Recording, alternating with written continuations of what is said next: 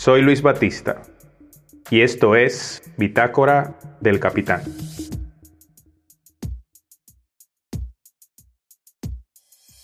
Saludos a todas aquellas personas que nos escuchan desde donde quiera que estén. Espero sinceramente que se encuentren bien o, o, lo mejor que se pueda en estos días de confinamiento. Este episodio es muy especial para mí, ya que voy a compartirlo con una amiga por la que tengo un gran aprecio y respeto. Ella es Iliani Sánchez Vázquez, tiene 23 años, estudiante de término de psicología, pero con inquietudes sociales y políticas importantísimas. Es siempre una de mis referencias, de mis primeras referencias cuando surge algún tema de geopolítica o economía en el tapete, pero además es una persona sensible. Le gusta estar todo el rato haciendo cosas, es fotógrafa aficionada, pueden seguirla en Instagram, arroba H-I-L-E-N-S, Ilens, y tiene además una tienda virtual de ropa, Iles Wardrobe, en Instagram también pueden seguirla y nada que la quiero un montón y que es un lujo tenerla por acá en Bitácora del Capitán. Y la hemos traído para hablar de una bebida que disfrutamos muchísimo, una de las más populares en el mundo.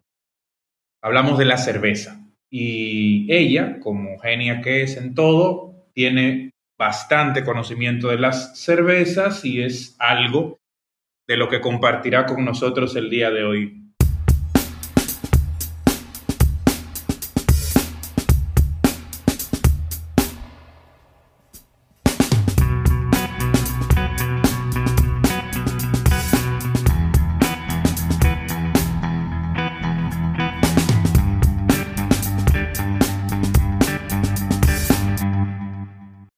Bienvenida, Iliani.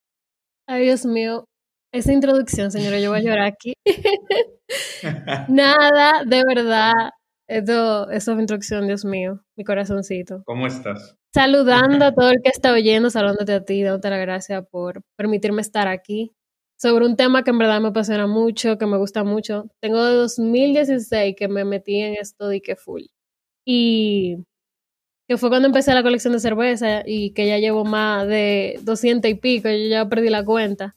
Pero, aunque yo no soy la experta número uno, realmente he aprendido con el paso de los años y creo que lo que uno aprende es bueno que compartirlo con los demás y eso. Y es cerveza, señores. Así es. La mejor bebida del mundo. La mejor de todas. Una de ellas. Ya habías estado en podcast antes. No, este es el primero. Así que ya ustedes saben, señores. Si me oyen nerviosa, no. es que me estoy estrenando. Estamos muy honrados de tenerte. Eh, vamos a comenzar, si te parece. Eh, vamos a empezar por definir, Ileani, qué es exactamente una cerveza y a partir de qué ingredientes se prepara la cerveza. Bueno, mira, la cerveza es un líquido maravilloso, como voy por ahí. no, mentira. Realmente es una bebida que se da como del azúcar que se sacan de los cereales. Y principalmente de la cebada, el ingrediente más común que se utiliza. Eh, del lúpulo, eh, de la levadura y entonces del agua, obviamente. Entonces, cada ingrediente tiene su, como vamos a decirlo, como su razón de ser. Por ejemplo, eh, voy a utilizar la cebada, que es un tipo de cereal, pero la cerveza no se limita a ese cereal, sino que se hace de arroz, de trigo. Hay muchísimas cervezas de todo tipo, realmente, de cualquier cereal. Pero como dije anteriormente, la cebada es el más común. Entonces, esa es la que, donde se saca la malta, que cuando se seca y la tuestan, entonces le da el color a la cerveza. Dependiendo de qué tan tostada esté, tan oscura, si menos tostada, más clara y así sucesivamente y también le da como el aroma dulzón que tiene. Entonces luego tenemos la levadura, que eso es para el proceso de la fermentación, es lo que hace el alcohol y lo que hace el dióxido de carbono. Y el lúpulo, que se introdujo para contrarrestar el sabor dulce de la cebada o de los cereales. Entonces es el encargado de lo que muchos odian, que es el amargor de la cerveza. Y el aroma acítrico, no sé si te has fijado cuando tú la cerveza, como que hay un olor como medio ácido. Ese es el lúpulo. Y también ayuda a que la cerveza se conserve. Ok, entiendo.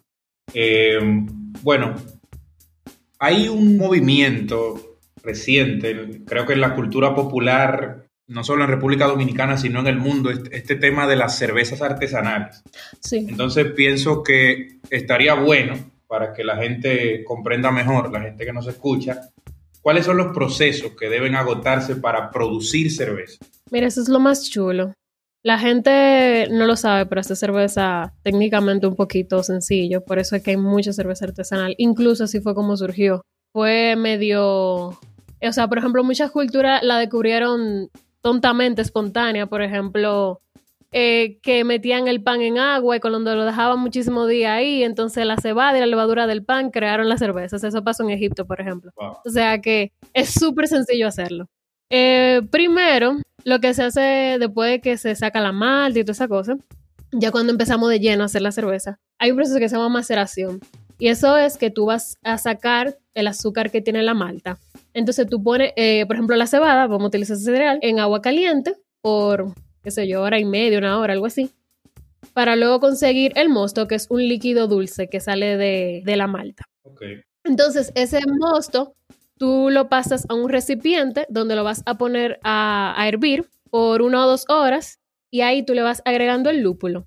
Algunas personas, o sea, he visto como que, por ejemplo, ponen primero el lúpulo al principio de hervir eh, para darle el amargor y después, ya al final, se le echa un poco más para darle el olor a, a cítrico. Entonces, pues se enfría eh, la mezcla porque hay que hacerlo rapidísimo eso, de una vez. Tú tienes que enfriarlo lo más rápido posible porque tiene que estar ready para la fermentación. Okay. Entonces, cuando este se enfría, se le agrega la levadura, eh, que ahí empieza el proceso de la fermentación, se produce el alcohol, se produce el dióxido de carbono y tú lo dejas como por 10 días eh, descansando. Entonces luego tú pones, a, lo pasas a otro recipiente filtrando todas las cosas. Yo no sé si te has fijado en las cervezas artesanales, quedan como unas pajitas en el fondo. Ah, sí, sí. Esas pajitas, eh, normalmente la levadura, que se llaman lo, los sedimentos. Esos son residuos que quedaron de, que no se hizo bien el proceso de la filtración, por ejemplo. Que hay gente que en verdad le gusta, para mí no, no es malo. Pueden tal vez cambiarle un poco el sabor, pero realmente no pasa siempre. Hay veces que con intención que están. Sí, es una experiencia de personal de cada uno. Exactamente. Entonces, eh, después de que tú filtras todo, la, tú la dejas reposar en temperaturas específicas, dependiendo del tipo de cerveza que tú estás haciendo. Si tú estás haciendo, por ejemplo, cervezas tipo Lyers, entonces tú lo dejas como temperatura de 4 grados Celsius, tal vez, okay. por ahí más o menos. Y las Ales, eh, entre 10 y 15 grados Celsius, hasta un poquito más, creo que 19 por ahí.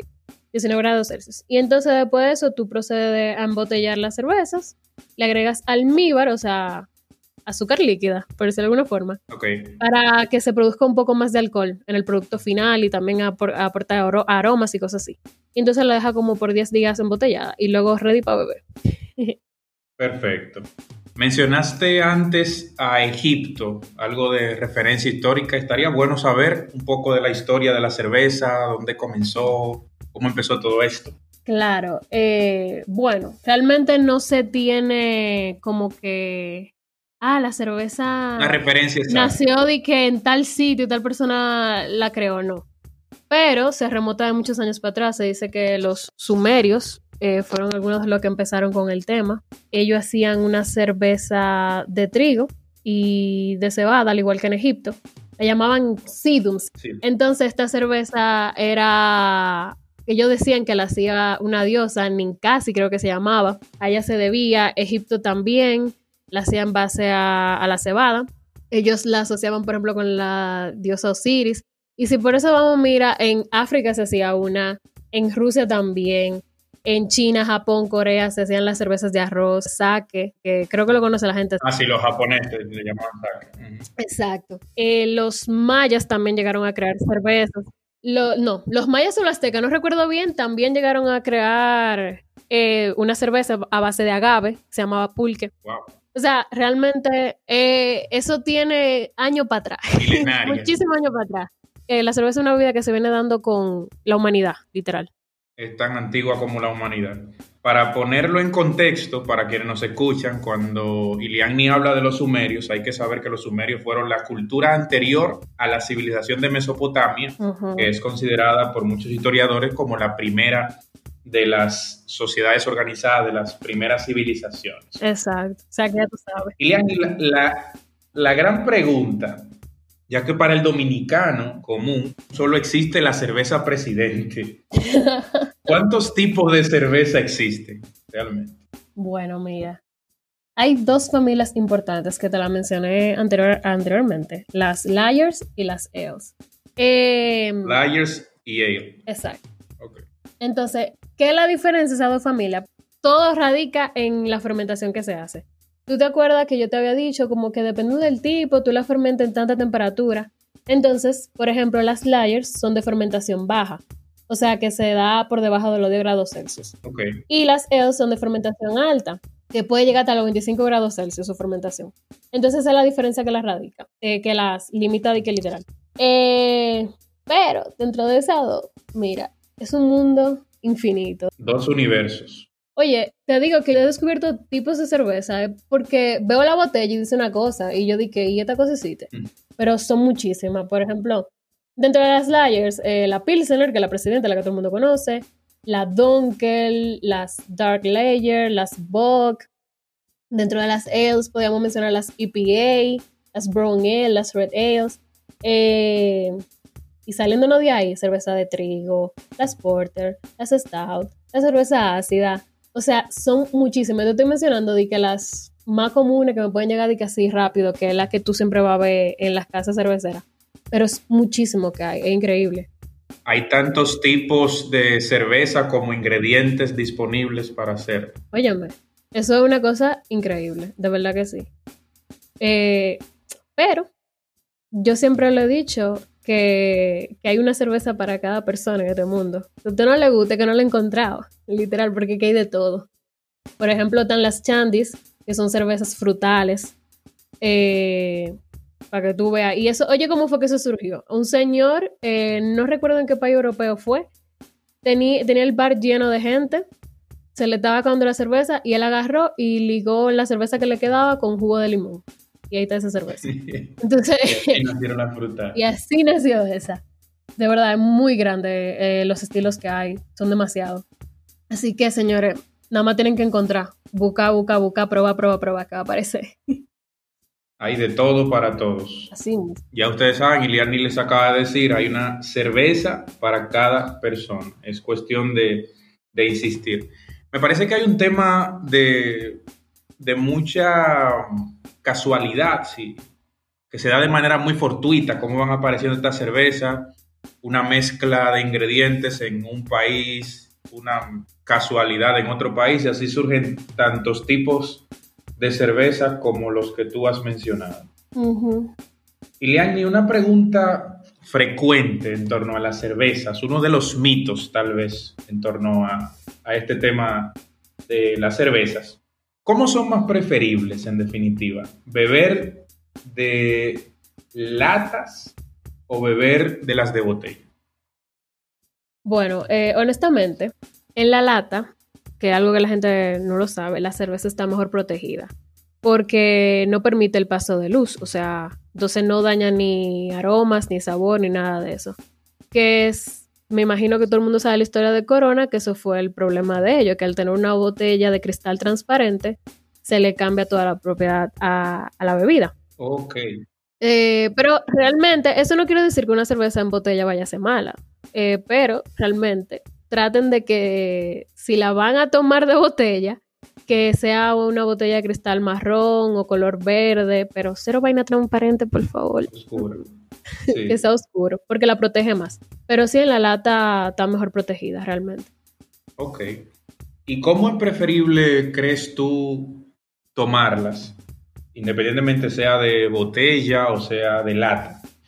Eh, ¿Conviene tomarlas directamente desde el envase, botella o lata, o es preferible, piensas tú, servirlas en un vaso? Yo siempre lo he dicho, siempre, siempre, siempre, siempre, siempre, siempre en su vaso, señores. Vaso. Dos razones. Número uno, para que ustedes no tengan el feeling de llenura. O sea, si hay algo que todo el mundo te dice, ay no, que la, la, cerveza me llena pila. Lo que pasa es que ustedes no la pasan al vaso. Entonces, si tú pasas la cerveza al vaso y haces la espuma, se libera el dióxido de carbono que está dentro de ella. Ok. Si tú no la sacas, esa espuma que no se hizo afuera se va a hacer dentro de tu Se barriga. queda en tu estómago. Exacto, entonces ahí es que tú te sientes full. Y además, porque la cerveza es algo que tú lo tienes que hacer con los sentidos. O sea, tú tienes que ver el color de la cerveza, tú tienes que ver si tiene sedimentos, cómo es la espuma, oler los aromas mientras bebes. El aroma. eh, sentir el cuerpo, el sabor, si tú la sientes pesada, si tú la sientes suave. Entonces, beber directo de la botella, de la lata, en verdad te va a limitar muchísimo ese proceso de, de percibir cómo realmente es la cerveza. Es una experiencia sensorial completa. El- es un arte Literalmente, disfrutar. literal. Y a propósito de eso, Iliani, ¿cuál es la manera de correcta, que es un tema tabú también con las cervezas, cuál es la manera correcta de servirla en el vaso? El proceso. Ok, eh, eso se complementa mucho con, con lo anterior. Eh, obviamente, en su vaso, que haga espuma. Entonces, ¿cómo uno la serviría? Tú inclinas el vaso un poco y la botella también, haciendo que el líquido caiga eh, no en el fondo del vaso, sino en las paredes de, este. Entonces, cuando ya el líquido vaya por un poco más arriba de la mitad, eh, tú enderezas la botella, enderezas el vaso para que crees un chorro y coronar con espuma. Eh, también, otra cosa que muy del dominicano, beber cerveza vestida de novia, no lo recomiendo porque realmente al servirla muy fría matas propiedades en términos de sabor y olor, entonces tú no vas a sentir esos toques, especialmente porque a veces Y así es que el dominicano le encanta. eh, ya lo sabes, es un tema.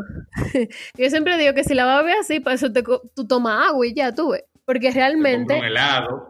gracias. Realmente en el olor, por ejemplo, y los sabores son, eh, por ejemplo, tú dices de una cerveza de chocolate. Normalmente los sabores, tal vez tú no lo sientas a la primera, si el paladar no está muy acostumbrado, eh, pero son bien sutiles. Entonces, si está muy fría, tú no vas a notar eso, por ejemplo. Entonces te está perdiendo toda la experiencia. Claro, porque se trata de tomar una cerveza de chocolate. Exacto.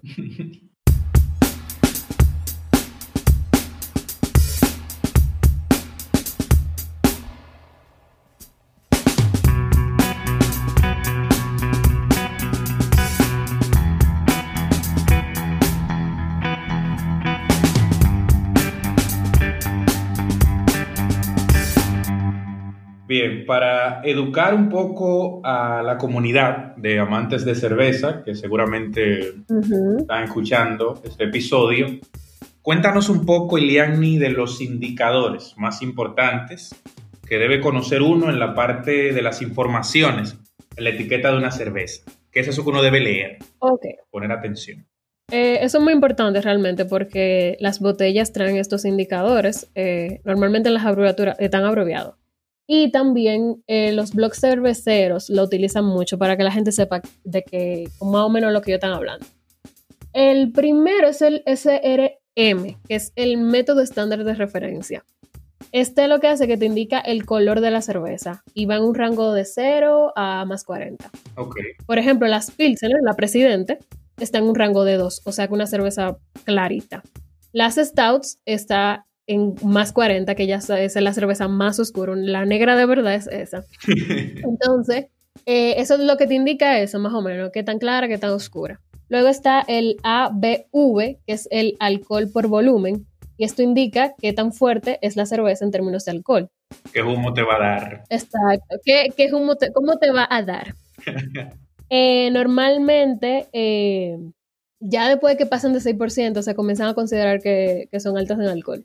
Y por último, que es el más importante, el IBV, que es la Unidad Internacional de Amargor, la razón por qué todo el mundo odia la cerveza.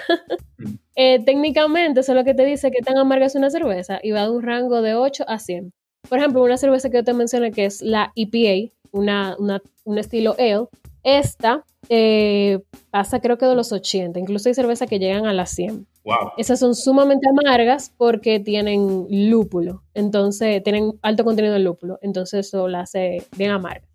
Y aquí Para aclarar algo. entenderte, Dime. es, una cerveza es tan amarga en, en función de qué tanta cantidad de lúpulo se agregó en su elaboración. Exactamente, porque el lúpulo es lo que se encarga de esa parte, del amargor. Ok. Entonces, aquí iba a aclarar una cosa, y es que muchas personas suelen confundir que porque una cerveza sea negra significa que es fuerte. Y no necesariamente es así. Porque para seguir el mismo ejemplo de las EPA, eh, por ejemplo, hay una que se llama Chivo Perro. La Chivo Perro es una EPA de, de Casa Bruja, una marca, una casa cervecera de Panamá. Ok.